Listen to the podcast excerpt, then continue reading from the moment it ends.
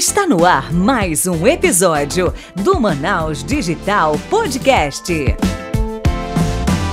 Fala Manaus Digital, Léo David aqui para o 25 episódio do Manaus Digital Podcast. Hoje aqui comigo, tocando esse barco, tá Michele Guimarães. E Michele, quem é o nosso convidado de hoje? Fala Manaus Digital, tudo bem? Sejam bem-vindos a mais um episódio do melhor, maior e primeiro podcast de empreendedorismo da região Norte. E hoje nós vamos falar sobre por que participar de associações de classe, de grupos, enfim, fazer networking, como isso agrega na nossa vida profissional e nos nossos negócios? Bom, quem vai explicar um pouco disso tudo é o Vitor Gonzalez, que atualmente é presidente da CDL Jovem. Vem para cá, Vitor! Olá, pessoal, tudo bem? É isso aí, bem-vindo, obrigada aí pelo seu tempo, por compartilhar a tua experiência com a gente, com os nossos ouvintes aqui do Manaus Digital. E a primeira pergunta que a gente faz, a clássica, boa e velha pergunta, que em todo episódio tem. Quem é o Vitor na fila do pão? é, eu me chamo Vitor Gonzalez, eu sou atualmente coordenador da CDL Jovem aqui em Manaus. É, ano que vem vou assumir a CDL Jovem no Amazonas, então tenho uma missão aí de expandir o associativismo empresarial para o interior do estado. E também, para ser parte da CDL Jovem, né, você precisa ter uma empresa, ser um empresário. Uhum. A minha empresa é o Mindu Burger. A gente trabalha unindo as pessoas. Né? Eu não vendo hambúrguer, eu vendo a união de pessoas. Geralmente, quando você come, você nunca está sozinho. Você sempre está dividindo esse momento feliz ou triste com as pessoas que você ama.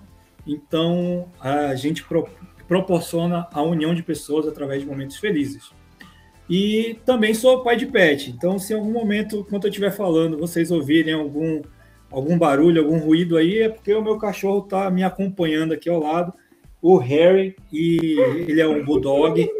Né? Bulldog tem aquele focinho mais achatado, então eles têm um pouquinho de dificuldade de respirar, eles respiram um pouco mais forte.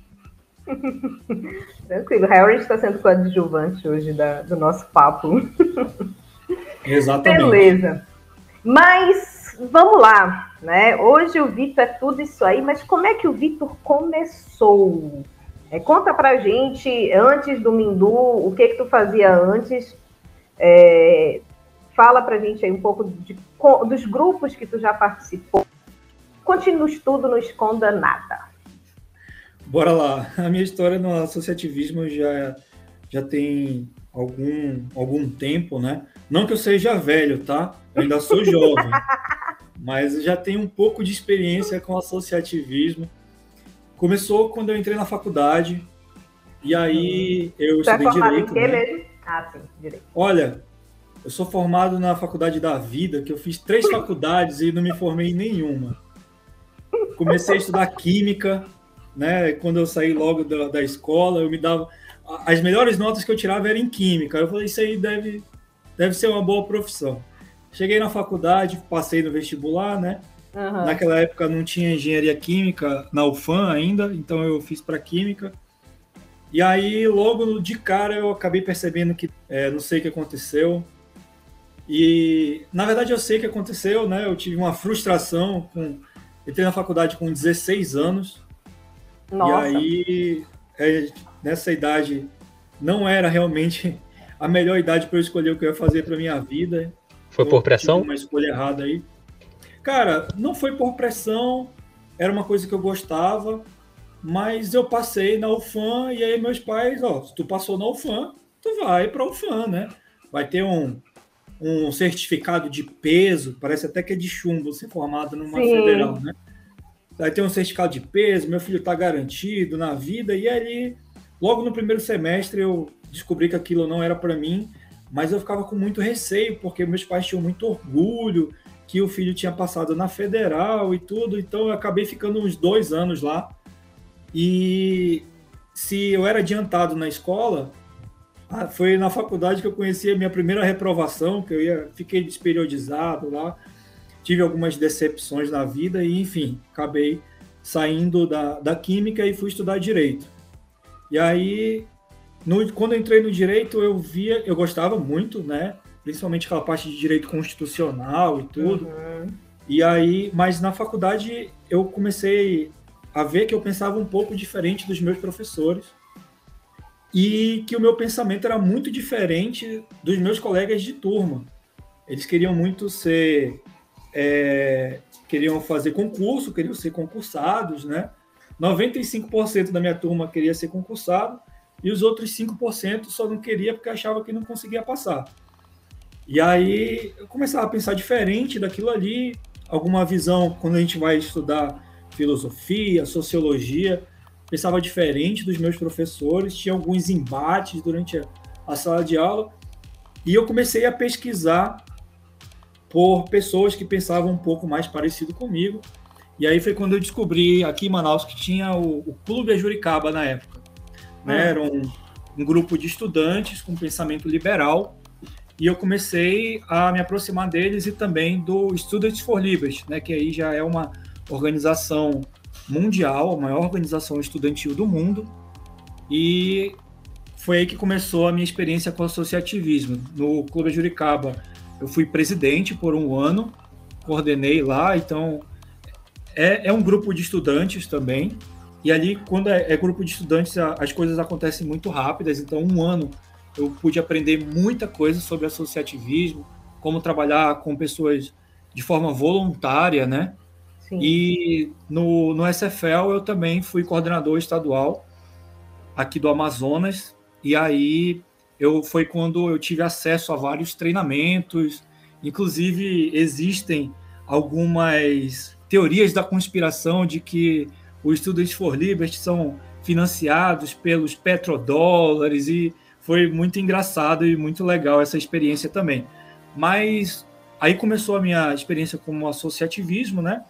E foi quando eu comecei a perceber que, por mais que o, a forma que a gente pense seja diferente da maioria ou diferente do, do de onde as pessoas estão indo, né, da direção delas, se a gente encontra pessoas que pensam como nós ou se a gente se essas pessoas estão numa realidade parecida da nossa, isso fortalece a gente e faz a gente crescer, né? Na, naquele caso, como um pensamento, uma filosofia de vida, e aquilo me ajudou até na minha, na minha faculdade também, e como pessoa, né? Que é, geralmente em associações você tem treinamentos, você desenvolve a sua liderança, você desenvolve a sua capacidade de convencer as pessoas daquilo que você acredita, uhum. né? Porque quando a gente está falando em associativismo é tudo de forma voluntária, não existe remuneração para isso.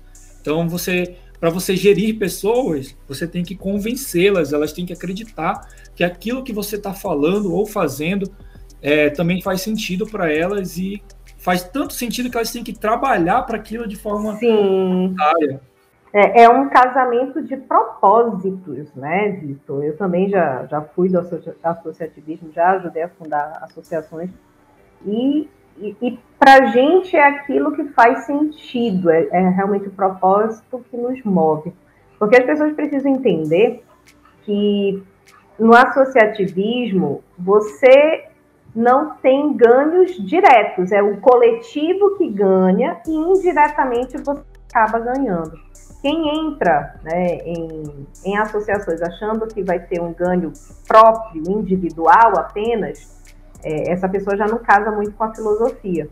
Né? Então, é realmente você acreditar num propósito, mobilizar pessoas para mudar ou melhorar um determinado ambiente, e aí sim, indiretamente, você acaba tendo muitos ganhos. Exatamente. É, sempre acontece de ter pessoas que entram nesses grupos associativistas por questões, por motivações pessoais, uhum. para tirar proveito, né? Porque quando você está em uma associação, ela acaba, se ela for né, construída em propósitos sólidos, ela acaba tendo notoriedade naquilo que ela se propõe a fazer. É. E aí você ganha, se você está à frente daquilo ali, ou se você participa daquilo, você ganha destaque.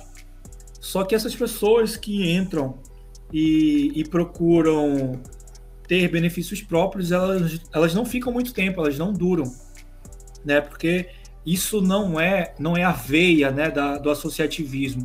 O associativismo é geralmente você trabalhar por um ideal que ele é maior que você e geralmente ele não tem prazo de validade, então é um trabalho uhum. constante. Então, apesar de hoje eu não fazer mais parte, né, nem da nem do agora Instituto Juricaba, nem do Estudante for Liberty, eu tenho muitos amigos que eu fiz daquela época e que a gente mantém contato até hoje. Uhum. E na CDL Jovem, hoje em dia, também não é diferente. E quais são as frentes, as frentes principais, ou se existem principais, ou se é uma gama de frentes, até para o pessoal que está ouvindo que não entende bem como é que funciona, é, quais são as principais frentes que vocês puxam? Ó, vou falar da CDL Jovem, tá? Hoje em dia, a CDL ela é a Câmara de Dirigentes Logistas e ela representa o comércio né, aqui em Manaus. Então, se você, geralmente quando o prefeito quer, quer tomar algum aconselhamento sobre comércio, ou empresas de fora querem saber como é que está o comércio local, elas perguntam para a CDL. Então elas tiram essas dúvidas, esses questionamentos na CDL. E a CDL Jovem, ela é um, um braço da CDL, né? Ela faz parte da instituição CDL e ela tem um caráter muito mais formador, né? Ali dentro nós temos muitas pessoas que são herdeiros, né, segunda geração de empresas, e também temos empresas pequenas que estão começando a se desenvolver. Então é um ambiente onde você consegue capacitar a sua empresa ou se capacitar como pessoa também. A gente está sempre trocando informações sobre o que há de mais assim atual no, no cenário do comércio, né? O que está acontecendo no mercado a gente está sempre se inteirando, sempre buscando é, essas atualizações do mercado e a gente troca o nosso conhecimento entre si. A gente sempre uhum. traz palestrantes, sempre faz visitas técnicas em empresas que são empresas de destaque, né?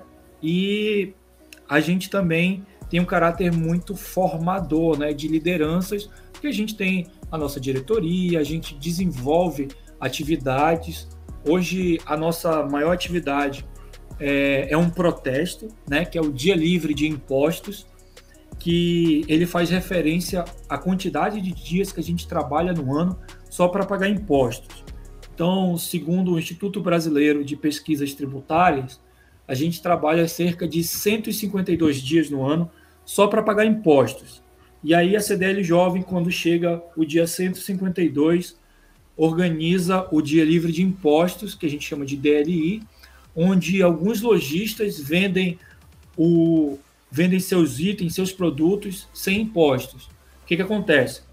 O lojista paga para o cliente o imposto, né? Que o imposto não deixa de ser arrecadado, a gente não é a favor de sonegação, e não repassa isso para os clientes para mostrar justamente para a sociedade de modo geral como a nossa vida poderia ser mais fácil se a gente não pagasse tantos impostos. Então, a gasolina, cerca de 50% do preço da gasolina é de imposto, então a gente vê aí que os combustíveis, a gasolina nos postos está aqui em Manaus a R$ reais e aí R$ reais é só para o governo, para o governo de modo geral, né? Para o Estado.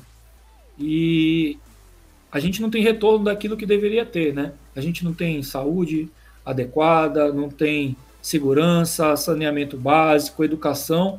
E aí o que, que acontece com os nossos impostos? Para onde vai esse dinheiro? Então a gente faz esse, esse protesto de forma inteligente. Né? Já fazemos há 11 anos aqui em Manaus e também desenvolvemos outros tipos de atividade. E quando a gente fala, Vitor, de ações para o associado, né, onde ele tenha ganhos diretos, digamos assim, seja de aprendizado, seja de aumento de networking, o que, que a CDL Jovem também faz? É, o maior ganho para um associado da CDL Jovem é, primeiro, networking, né? A, a vida de um empresário, ela pode ser muito solitária.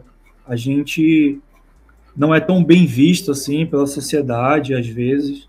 É, o empresário é, é, visto como aquele cara malvado, é, que só pensa no lucro e, enfim, a, a nossa realidade não é, é, não é realmente assim, né? A maior parte dos empresários, né? Eu, eu gosto de falar empreendedores, né? Uhum. Acho que empresário é quem tem CNPJ, mas empreendedor é aquela pessoa que transforma a sua realidade, Isso, a, é. a realidade em que vive. Então, a realidade do empreendedor brasileiro é de um salário de dois salários mínimos, assim, sabe? Então ele paga um salário para o funcionário e ele vive com dois. Então não é um cara tão rico assim, abastado e malvadão, entendeu? O empresário brasileiro, o empreendedor brasileiro é aquele que vende o churrasquinho na esquina, que vende o pastel na feira. Esse é o empreendedor brasileiro. Então essa vida ela pode ser muito solitária e aí quando ele encontra outras pessoas que partilham da mesma dor, isso já faz com que ele se fortaleça mais, né? Então, tendo o networking também, a gente troca muito ali a ideia de fornecedores, é, de fazer negócios juntos e a gente acaba criando uma amizade também. Mas a gente também desenvolve algumas, é, algumas atividades para capacitar o nosso associado, né? O que eu destacaria para vocês aqui, é, que tem feito mais sucesso nos últimos ah. anos da CDL Jovem, é a nossa TRIP, né? A TRIP CDL Jovem, onde a gente junta um grupo de empresários, viaja para outro local e a gente faz uma verdadeira imersão naquele local sobre um tema escolhido. Então a gente já foi a São Paulo, já fomos a Minas Gerais, já fomos no Rio Grande do Sul, já fomos também em Rondônia, né? E em Goiás, a sua última viagem foi para Goiás. E a gente acaba percebendo que não faz muita diferença para onde nós vamos. Uhum. O, que, o que faz mais diferença é o grupo que vai, né? E o tema que a gente escolhe, se a gente, se a gente assim, age ou, ou, ou faz a programação de acordo com o que a gente se propôs a fazer. A, a última, a viagem que eu mais gostei, vou te falar a verdade, foi para Rondônia. Olha só. Né, que não, não é um grande centro urbano, não é não é uma é, não é um estado que se destaca por ser né, um, por ter um grande potencial, uhum. mas nós fomos lá para viver uma experiência amazônica um pouco diferente da nossa realidade daqui de Manaus uhum. e nós enxergamos muito potencial naquela região, sabe? Eles são um povo muito trabalhador, eles chegaram lá para plantar café, resumidamente, e em Ariquemes, onde a gente fez a, uma, a nossa primeira visita, é, e lá no, o café demora cinco anos para dar a primeira colheita, e aí quando chegou a primeira safra que eles iam colher, é, não prestou, porque a semente que eles trouxeram era do sul, e o clima da nossa região é diferente, e aí eles passaram fome e tiveram que se adaptar à situação, e terminou no quê? Terminou que eles produzem tambaqui e 80, 70, de 70% a 80% do nosso tambaqui consumido aqui em Manaus vem de Ariquemes, uma cidade do interior de Rondônia, sabe? E ver isso tudo é uma experiência fantástica. Então, a Trip CDL Jovem é uma verdadeira imersão para o nosso associado, né? para o empresário. Geralmente vão pessoas que querem dar um novo passo nas suas carreiras, e a gente consegue fazer visitas técnicas em empresas que transformam a forma como a gente vê a, a realidade de um modo geral. Eu fui para Rondônia sem pretensão nenhuma, fui por, meio que por obrigação de ser um líder da CDL Jovem, né? Mas cheguei lá e vi eles produzindo um café robusta, sabe? Que é um café que por muito tempo foi menosprezado mas eles uhum. produzem um café robusta de alta qualidade, exportando para o exterior toneladas e toneladas. Eles mesmos é, se juntando em associações de cafeicultores, né, lá na cidade de.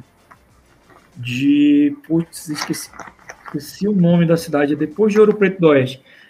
No meio da nossa conversa eu vou lembrar. E Cacoal, acabei de lembrar, na cidade de Cacoal, é, os cafeicultores começaram a ver que para conseguir exportar o café, eles teriam que ter uma certa qualidade de café. E aí eles, por si próprios, se juntaram e começaram a ajudar, um ajudar a fazenda do outro a produzir um café melhor, porque se todos tivessem um café bom, todos conseguiriam exportar para o exterior o café. Eles não esperaram por ninguém, não esperaram por governo, não esperaram por prefeitura. Eles mesmos se juntaram e começaram a, a mandar o café deles para o exterior e competindo com café arábica, né? Que quem, quem é apreciador de café sabe que é o café mais valorizado. E hoje eles conseguem produzir um café robusto, com padrão, padrão de qualidade muito bom, comparado até ao arábico. E isso, né, Vitor, eles fizeram se unindo, acredito que numa cooperativa, creio eu, né? É, eles, eles criaram uma cooperativa lá, e aí assim, tem um, tem um fazendeiro, né, uhum. né, que tem um pouquinho mais de condições, então ele, ele moe o café, então ele sabe a técnica de moer o café.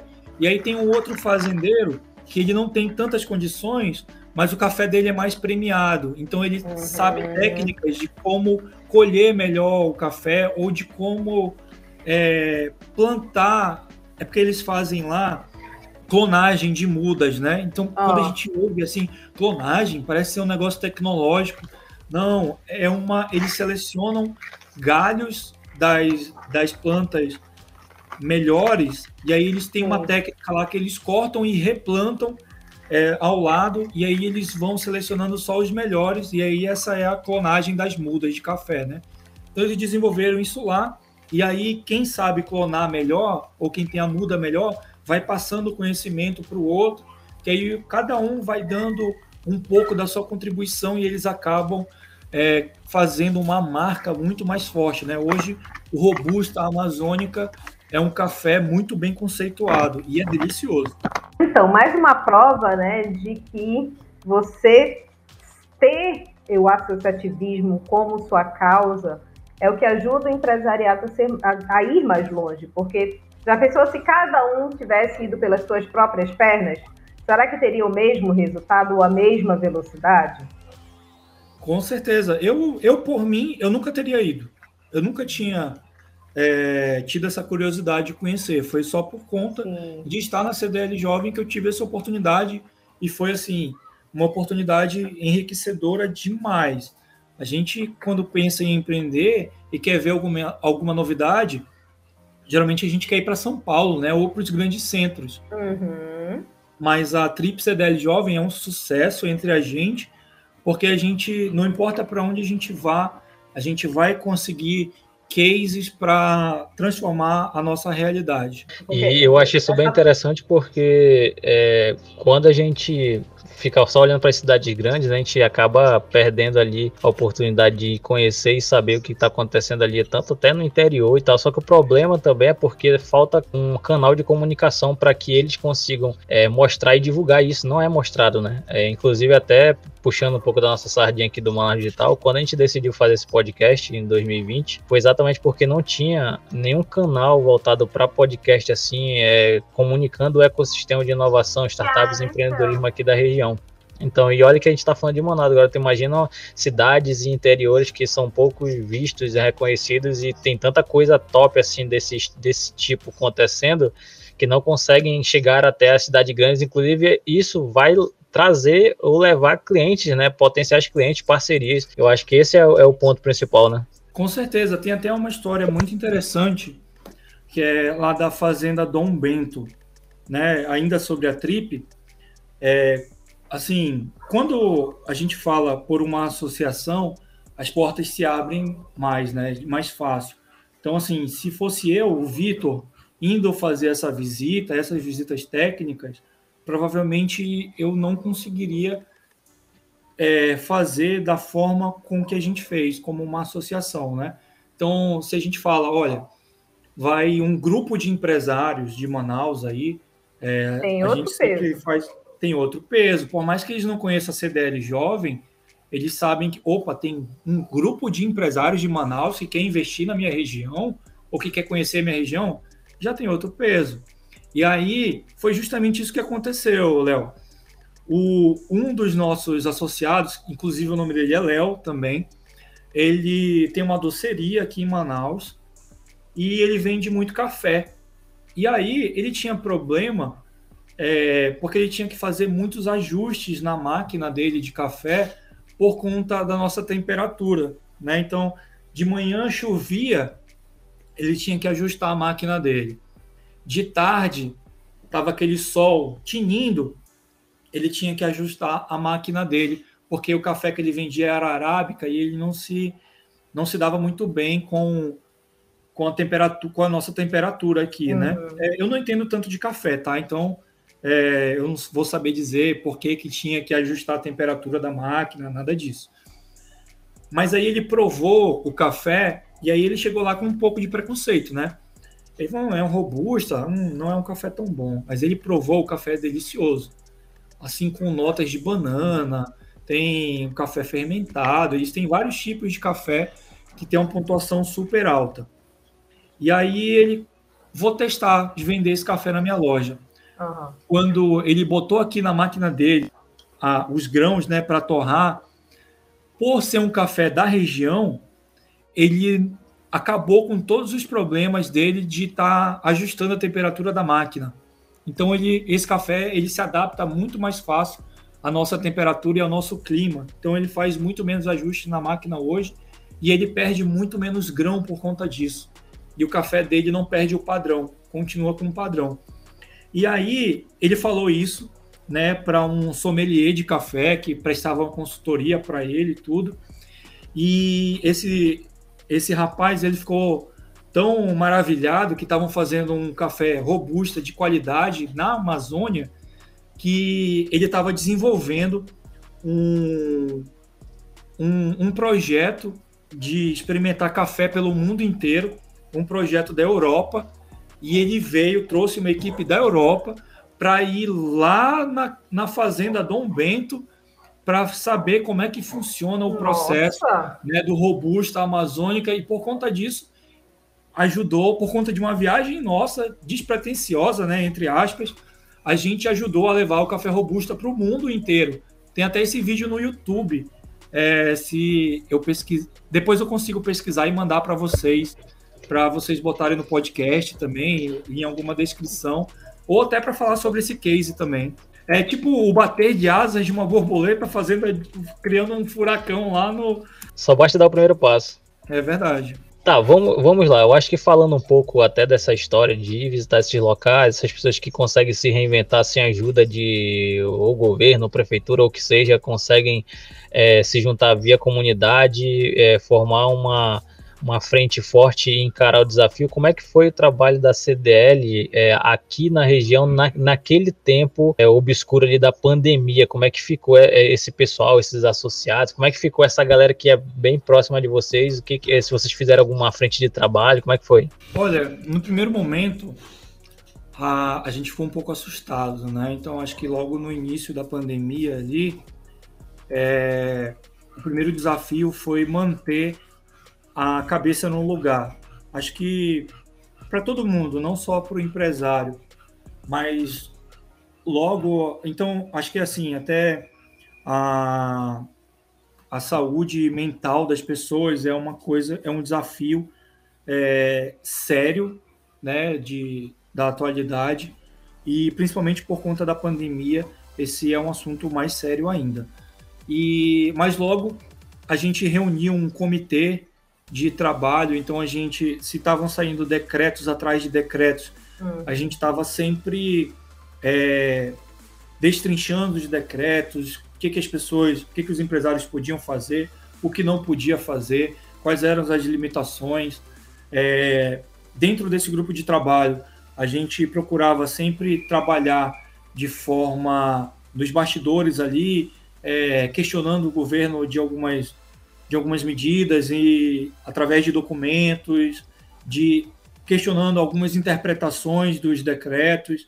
A gente chegou até a, a fazer algumas observações sobre leis que foram criadas durante esse período, né? Então, uma lei que eu vou te dar exemplo, é porque tem a ver com o que eu faço, né? É sobre delivery. Durante a, a pandemia foi criada uma restrição de delivery com a forma que ele poderia ser feito, né? Então, no projeto de lei principal tinha ali que o entregador não podia mais entrar no condomínio, tinha que ficar na porta é, do portão de entrada, da portaria para fora. E a gente fez alguns questionamentos. Só para você ter uma ideia, eu falei: olha, vereador, tem aqui condomínios e condomínios em Manaus. Tem condomínio que, que tem mais de sete torres e que é. você anda mais de quase um quilômetro para chegar na portaria. Como é que um entregador vai deixar sua moto na portaria e andar um quilômetro e ainda pegar um elevador para deixar um pedido na casa do cliente? Ou então, como é que quanto tempo esse cliente vai demorar para descer e ir até a portaria? Então é uma coisa que, que não que tem uma boa ideia, né? Tem um bom propósito, mas a realidade é um pouco diferente. E aí a gente fez alguns questionamentos assim, alguns a gente conseguiu reverter, outros não mas a gente criou esse comitê de enfrentamento ao Covid, então a gente deu algumas dicas de marketing, do que, que podia fazer, de como implementar um delivery, quando ficou tudo no delivery, e a gente foi levando, né? Boa, e, e é isso mesmo, eu creio que são nesses momentos de tensão, digamos assim, que entra o papel do associativismo de fato porque uma coisa é você ser um empresário sozinho reclamando aí com o legislativo, que muitas vezes faz é, leis né, sem pé, sem cabeça, sem entender a realidade. Mas quando você mostra a força de um grupo, de uma classe, eles passam a, a ouvir, né? Porque, na verdade, o certo é, na política seria o, o parlamentar, o representante, ouvir a população antes de implementar alguma ideia. Para isso que a gente tem as audições, né, as. Oh, meu Deus, esqueci o nome. Audiências públicas. Não uhum. é o uhum. que acontece, e então cabe a, a classe realmente se unir para fazer a pressão devida, porque na, o papel aceita tudo, mas na prática, que é a gente, empresário, que vai sofrer aquela consequência, fica mais complicado. Então, realmente, é, é um trabalho. Na pandemia, foi um trabalho fundamental mesmo. É, e assim, é, fazendo um, os questionamentos de forma inteligente, né? Uhum. Então, é, sem aquela coisa de queimar pneu na rua, sabe? Sem aquela coisa de desobediência civil, mas questionando de forma é, democrática, né? A gente, olha, é, eu acho que pode ser assim, e negociando. Algumas vezes a gente ganhou, outras vezes a gente perdeu, mas tenha certeza que se não tivessem associações, e aí é, eu não falo só da CDL nem da CDL Isso. Jovem, tá? eu falo de várias associações que foram ativas e participaram aí das negociações com o governo durante os períodos piores de pandemia, né? Então, se não fossem as, as associações, é, muito, muito mais empresas teriam quebrado, e os negócios de muitas pessoas não teriam sobrevivido. Show. E falando um pouco sobre a parte que vocês é, conseguem trabalhar unidos e linkados com diversos órgãos, prefeitura, ou governo, ou institutos, a gente sabe também que vocês têm canal no YouTube com entrevistas, teve, canal, teve entrevistas com o pessoal da CEMUSP, pessoal da Centep. Conta um pouco aí dessa, dessa jogada aí. É, a gente acaba fazendo parcerias né, com instituições que, que falam sobre empreendedorismo e inovação. Acho que nosso objetivo é ser reconhecido como uma associação jovem na cidade de Manaus. Então, a gente faz palestras, treinamentos de forma gratuita né, para o Sebrae. Eu mesmo já fiz algumas, é, para a Centep também. Então, qualquer entidade que queira falar sobre inovação, empreendedorismo, a gente está disposto a firmar parceria, porque a gente quer promover um ambiente de negócios melhor para a cidade de Manaus. E como tudo que a gente faz é, é, de graça, né? A gente não tem ganho de nenhuma forma remunerada sobre isso. A gente faz as coisas de, de graça também por acreditar é, que Manaus pode se desenvolver, Manaus pode ser uma cidade mais acolhedora ao empreendedorismo, pode ser uma cidade mais inovadora e menos burocrática quando alguém quiser criar algum negócio. E se tratando de serviços, né? Porque quando você acessa ali o site da CDL, você vê que tem alguns serviços. Esses serviços ali, como é que funciona? Se tem algum, alguma vantagem para quem é associado, ou então qualquer pessoa que não seja associada, ela consegue ter acesso ali aos serviços. Como é que funciona isso? É, hoje, o principal serviço, acho que o mais utilizado da, da CDL é o certificado digital, né? Quem é associado tem desconto. E o serviço do SPC também, né? De consulta de SPC. E aí, quem é associado tem uma série de benefícios, não só esses, tem algumas negociações com taxa de maquineta. Se você quiser é, botar, implementar é, ticket de refeição no seu, seu estabelecimento para os seus funcionários, a gente tem uma negociação também.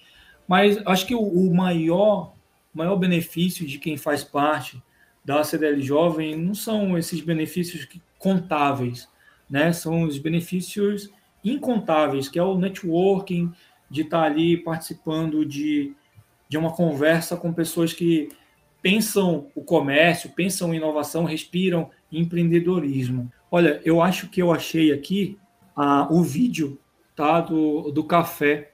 Eu vou mandar para ti, Michele, no teu WhatsApp. Pode mandar, que aí depois a gente dá uma olhada e divulga nas redes e fala sobre isso. Acho bacana. De qualquer forma, foi essa fazenda que a gente visitou, né, da, do Robusto Amazônico, é, da família do Café Dom Bento. E aí eles fazem um trabalho super legal. É, já foram premiados mais de três vezes por conta do, do café deles. E assim, quando a gente fala fazenda, parece uma coisa muito grande, produção de café é uma coisa muito grande, mas eles são. Eles só trabalham em família.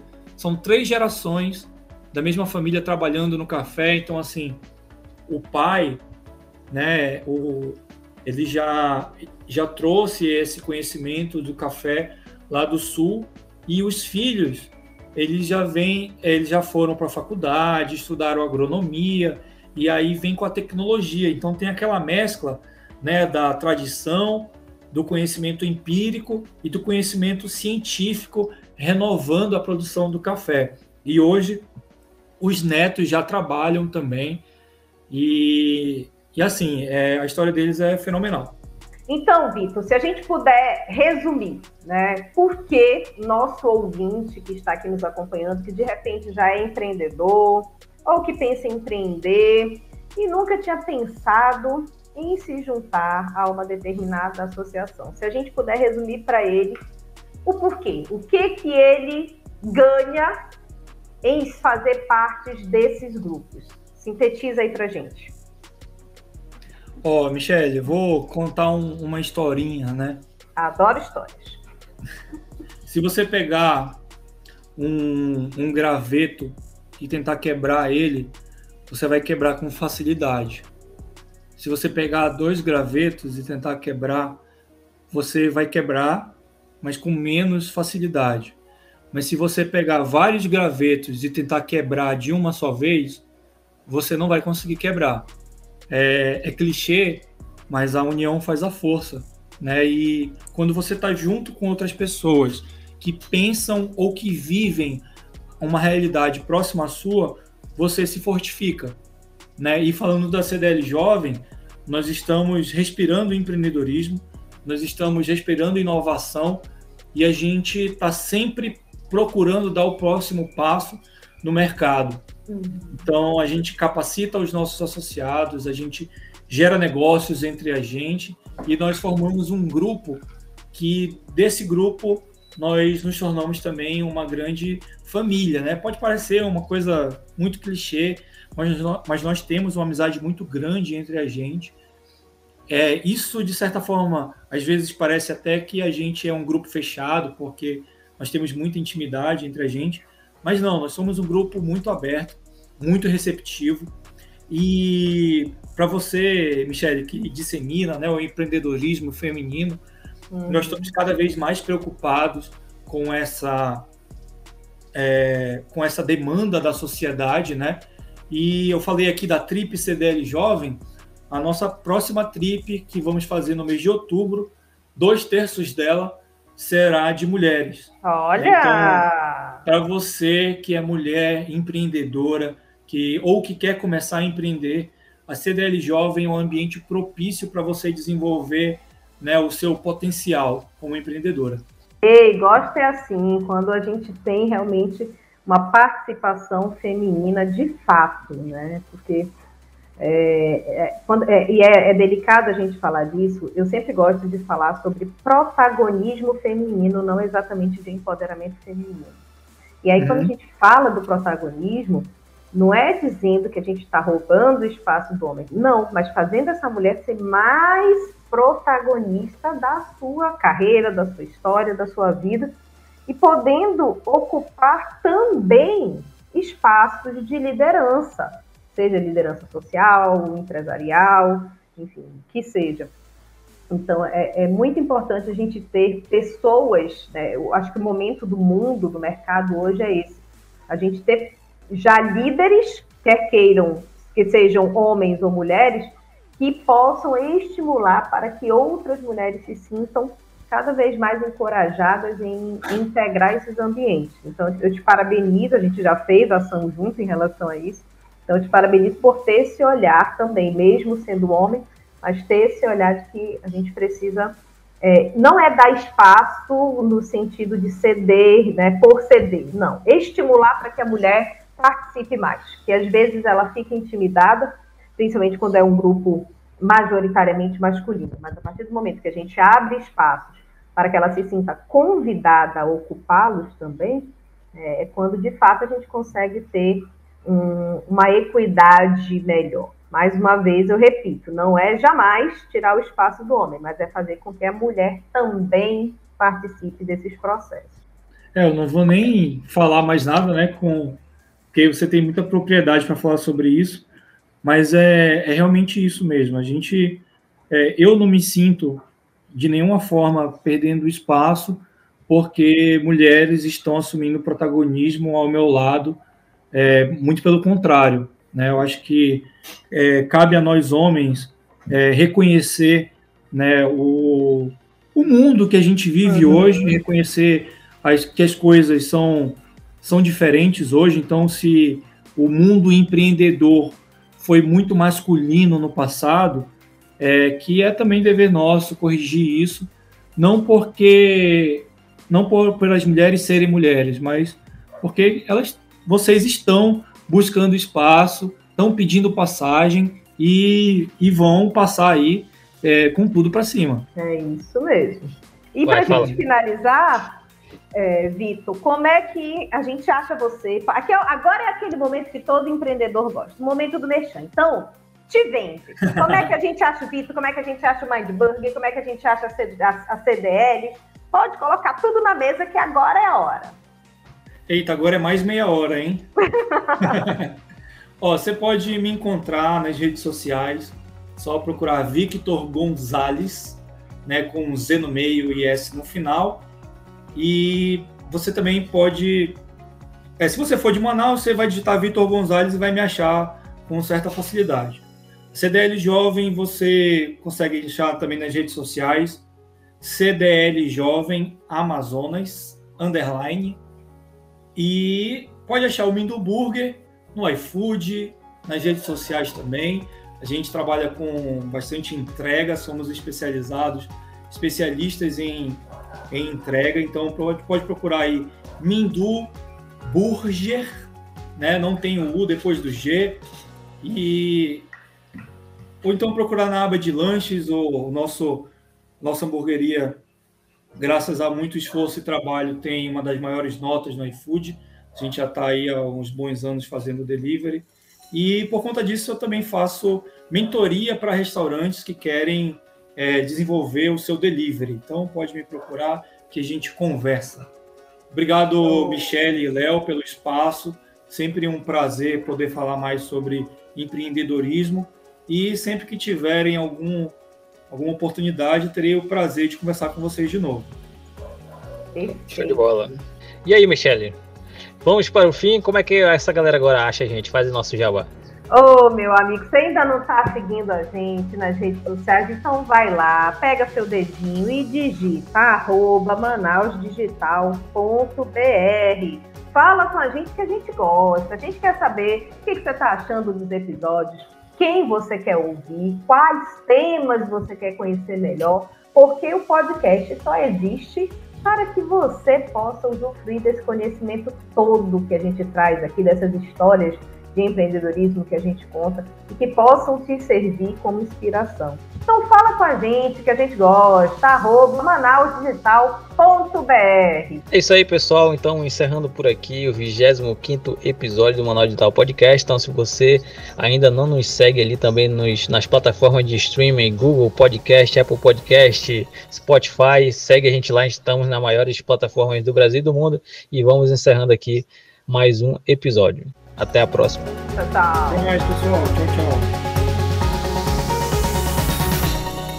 Você acabou de ouvir o Manaus Digital Podcast. Até o próximo episódio.